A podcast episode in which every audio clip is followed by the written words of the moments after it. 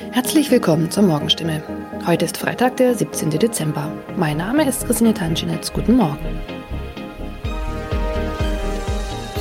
Und das sind heute unsere Themen aus der Region. Kinderärzte sollen Impfstoff zurückhalten. Freifahrt in der Stadtbahn bei kaputten Automaten. Und Papagei überlebt Wohnungsbrand und wird Tage später gefunden. Weil nicht genügend Corona-Impfstoff für Kinder im Alter von 5 bis 11 Jahren vorhanden ist, fordert das Land Baden-Württemberg nach Informationen der Heilbronner Stimme dazu auf, ausreichend Impfstoff für die Zweitimpfung zurückzuhalten. Von der Bundesebene wurde uns mitgeteilt, dass auch die Lieferung des Impfstoffs für Kinder im Alter zwischen 5 und 11 Jahren voraussichtlich nicht in der erwarteten Menge lieferbar sein wird, heißt es in einem Schreiben vom Sozialministerium, das am Donnerstag landesweit an die mobilen Impfteams, die Stadt- und Landkreise sowie an die Kinderärzte per Mail verschickt worden ist. Das Schreiben liegt unserer Redaktion vor. Baden-Württemberg wurde vom Bund zuletzt zugesagt, bis zum Jahresende rund 300.000 Dosen des Kinderimpfstoffes zu erhalten. Diese Zusage kann nun offenbar nicht eingehalten werden. Sollten vom Bund anderslautende Informationen kommen, werde das Sozialministerium diese umgehend an die impfenden Akteure weitergeben und die Verteilung anpassen. Mehr dazu lesen Sie heute auf stimme.de. Seit 1. November hat der Stadtbahnbetreiber Albtal Verkehrsgesellschaft AVG die Fahrscheinautomaten in den Stadtbahnen stillgelegt. Sie sind noch da, funktionieren aber nicht. Da alle Haltestellen nun mit stationären Automaten ausgestattet werden, seien die Automaten in den Zügen nicht mehr nötig, erklärt die AVG die Gründe. Die Geräte sollen nun Zug um Zug in den 229 Stadtbahnen ausgebaut werden. Nur damit fällt auch die Alternative weg, wenn ein Automat an einer Haltestelle defekt ist. Was gilt dann? Manchmal sind Haltestellen einige Kilometer entfernt. Soll ein Kunde, der vielleicht wichtige Termine hat, so einen Umweg auf sich nehmen, wenn ein Automat an einem Haltepunkt defekt ist? Oder gilt eine Kulanzregel und er darf dennoch in die Bahn einsteigen? AVG-Sprecher Michael Kraut stellt für das Gebiet des Karlsruher Verkehrsverbunds klar, Dort dürfen Fahrgäste bei einem defekten Automaten an der Haltestelle einsteigen. Sie sollten den Defekt entweder dem Stadtbahnfahrer oder gegebenenfalls dem Prüfpersonal in der Bahn melden. In dem Fall werde kein erhöhtes Beförderungsentgelt verhängt. Man könne jederzeit prüfen, ob eine Störung an einem bestimmten Automaten vorlag. Auch im Heilbronner Hohenloher Haller Verkehrsverbund gilt diese Kulanzregel. Mehr dazu lesen Sie auf stimme.de. Am vergangenen Samstag kam es in Neckargartach zu einem Wohnungsbrand, bei dem ein Mann und ein Papagei verletzt wurden. Ein zweiter Papagei blieb unverletzt. Später stellte sich heraus, dass sogar ein dritter Papagei in der Wohnung sein müsste. Wenige Tage nach einem Hausbrand in Heilbronn haben Feuerwehrleute einen überlebenden Papagei aus einer betroffenen Wohnung gerettet. Ein aus der Wohnung geretteter Papagei wurde zudem vorsorglich einer Tierklinik übergeben. Der andere Vogel blieb am Samstag unverletzt. Doch damit war das Papageienproblem noch nicht gelöst. Denn am vergangenen Dienstag habe sich der verletzte Bewohner bei der Polizei gemeldet und mitgeteilt, einer seiner insgesamt drei Papageien müsste sich eigentlich noch in der Wohnung befinden. Tatsächlich entdeckten die Einsatzkräfte nach langer Suche den Vogel. Später konnten sie das Tier wohlbehalten an den Besitzer übergeben, wie es heißt. Soweit die Nachrichten aus der Region. Übrigens, die Corona-Fallzahlen in Stadt und Landkreis Heilbronn bleiben auf hohem Niveau, sind in den letzten Tagen aber deutlich zurückgegangen. Bleibt das so, wird am Sonntag die Ausgangssperre für ungeimpfte aufgehoben. Ob das eintrifft, erfahren Sie auf jeden Fall aktuell auf stimme.de. Haben Sie Kritik, Fragen oder Anregungen zu unserem Podcast? Dann schicken Sie einfach eine E-Mail an podcast.stimme.de. Weiter geht es hier mit Nachrichten aus Deutschland und der Welt mit unseren Kollegen und Kolleginnen aus Berlin. Ich verabschiede mich für diese Woche. Wir hören uns im neuen Jahr wieder und ich wünsche Ihnen eine besinnliche Weihnachtszeit und einen guten Rutsch. Vielen Dank und schönen guten Morgen. Ich bin Maja Däne und das sind heute unsere Themen aus Deutschland und der Welt. Nach der Unwetterkatastrophe Impfkampagne für die Menschen in den Flutgebieten gestartet. Anstieg der Corona-Zahlen. Vor allem Jüngere zwischen 15 und 34 Jahren stecken sich mit dem Virus an. Und Startschuss in Tokio. Die Olympischen Spiele in Japan werden heute offiziell eröffnet. Nach der Flutkatastrophe laufen die Aufräum- und Rettungsmaßnahmen inzwischen auf Hochtouren und die Schäden sind riesig. Allein im Kreis Ahrweiler in Rheinland-Pfalz wurden unter anderem 62 Brücken zerstört. 19 Kindertagesstätten und 14 Schulen sind stark beschädigt. Ein Riesenproblem ist jetzt die Entsorgung der Trümmerberge. Mehr als 150 Menschen werden allein in Rheinland-Pfalz noch immer vermisst. Insgesamt sind in den Hochwassergebieten mindestens 175 Menschen ums Leben gekommen.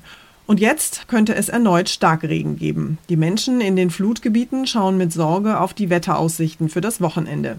Ein weiteres großes Problem ist die Gesundheitslage vor Ort. Dort wächst nämlich die Sorge, dass die Corona-Infektionen ansteigen könnten.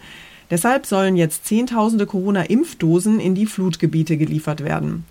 Jana Laumann fasst die Lage vor Ort mal für uns zusammen.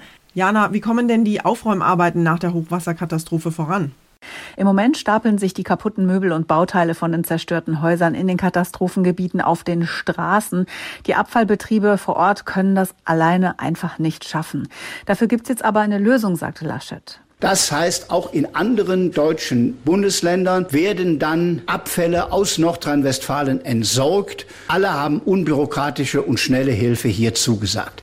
Das geht normalerweise nämlich nicht, aber auch so kann Hilfe in so einer Krise eben aussehen. Die Katastrophengebiete bekommen ja jetzt zusätzlichen Impfstoff geliefert. Wie wichtig ist das denn im Moment dort für die Menschen? Super wichtig. Dort ist die Gefahr, sich mit Corona anzustecken, viel größer, als sie normalerweise wäre.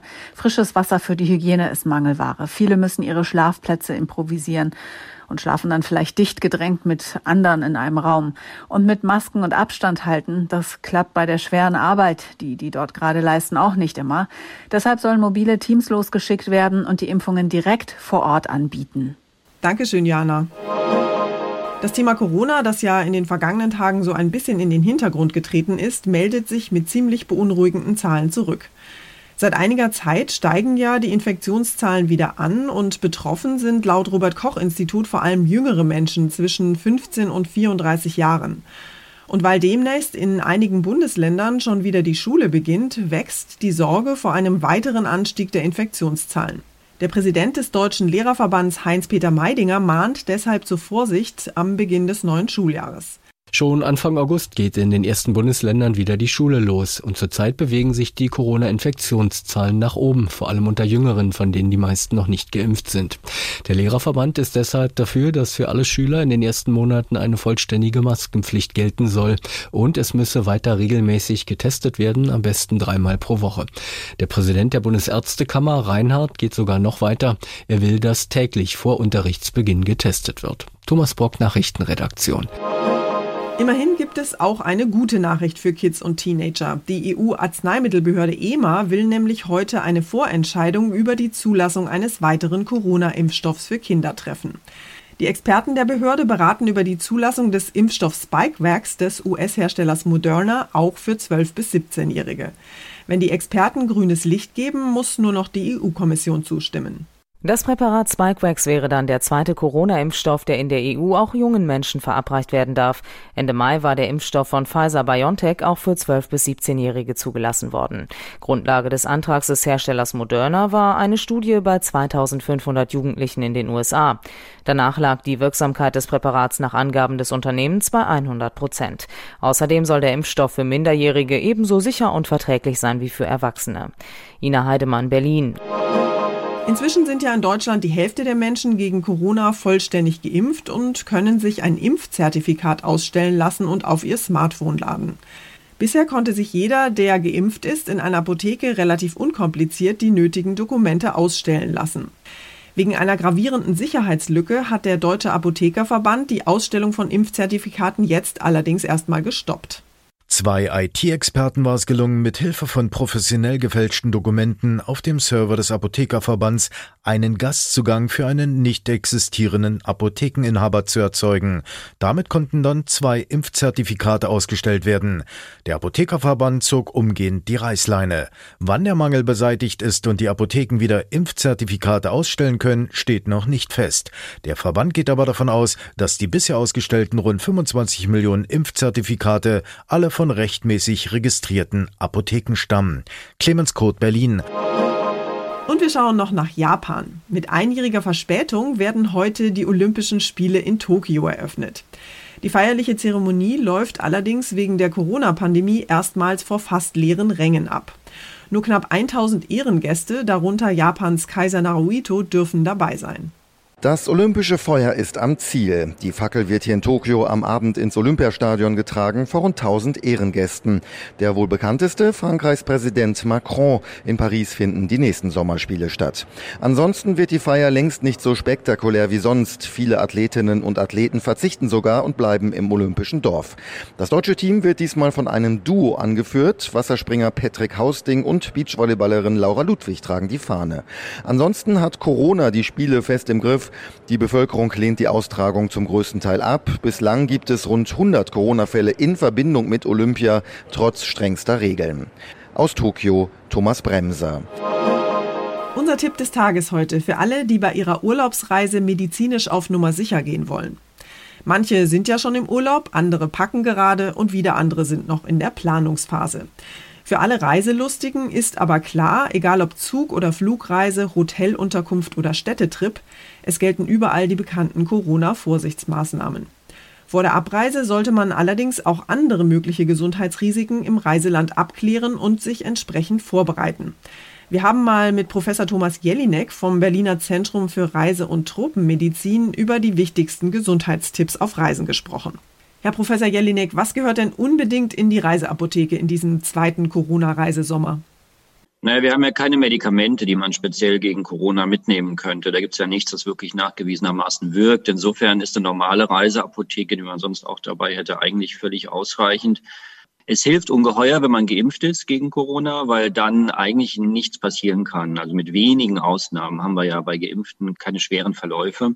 Das ist die beste Situation. Wenn man nicht geimpft ist, muss man natürlich die, erst recht die üblichen Regeln einhalten, also Abstand etc. Sollte sich aus größeren Menschenansammlungen raushalten und sollte sich halt kurzfristig auch informieren, ob sich vor Ort äh, irgendwas ändert, ob die Zahlen hochgehen. Was sind denn eigentlich jenseits von Corona so die häufigsten Gesundheitsprobleme im Urlaub? Ja, das ist im Moment der Punkt, den wir versuchen zu machen. Es gibt eben nicht nur Corona, bei weitem nicht. Ne? Und gerade bei Reisen sind ja so die, die traditionellen Probleme, die man hat, also zum Beispiel Sonnenbrand, Durchfall und Mückenstiche, die sich dann infizieren und ähnliches äh, viel, viel häufiger. Und darauf sollte man sich natürlich auch vorbereiten. Äh, Mücken können auch Krankheiten übertragen. Je nach Land kann das mal mehr oder weniger relevant sein. Im Mittelmeer nicht so, weiter weg sehr wohl ein Problem, dass dann Dinge wie Denguefieber etc. übertragen werden. Also darüber sollte man sich auch informieren und entsprechend äh, auch vorbereiten. Also guten Mückenschutz mitnehmen, guten Sonnenschutz, Mittel gegen Reisedurchfall mitnehmen und ähnliches. Was ist denn mit Impfungen? Braucht man die nur für exotische Länder? Da ist bei ganz vielen Ländern, auch am Mittelmeer, die Hepatitis A-Impfung, also die infektiöse Gelbsucht, absolut sinnvoll. In Süditalien ist das Risiko, sich eine Hepatitis A zu holen, etwa achtmal höher als bei uns, wenn Sie äh, auf dem Markt irgendwas kaufen und ähnliches. Also da brauchen wir nicht so weit wegfahren für. Ähm, und diese Impfungen sind sehr effektiv und sehr sicher. Die gehen wir ja schon viele Jahre. Also da kann man schon, sollte man schon auch schauen. Und auch bei uns, wenn Sie sich die äh, Frühjahr-Sommer-Meningoenzephalitis anschauen, also die FSME, die im Süden Deutschlands äh, Zahlen erreicht hat im letzten Jahr, die wir noch nie hatten, weil eben viele Leute in Wiesen und Wäldern unterwegs waren, dann sollte man sich da auch entsprechend schützen durch eine Impfung.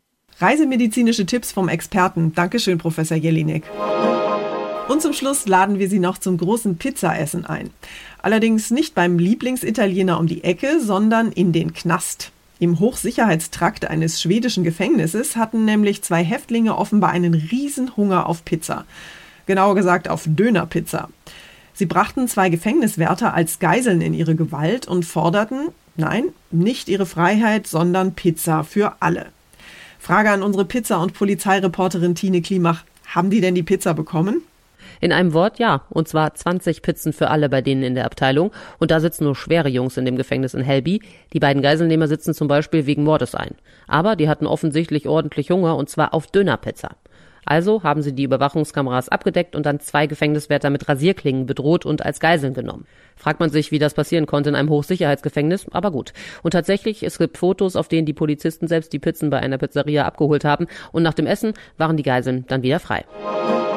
Das war's von mir für heute. Ich bin Maja Däne und wünsche Ihnen ein schönes Wochenende. Tschüss und bis Montag.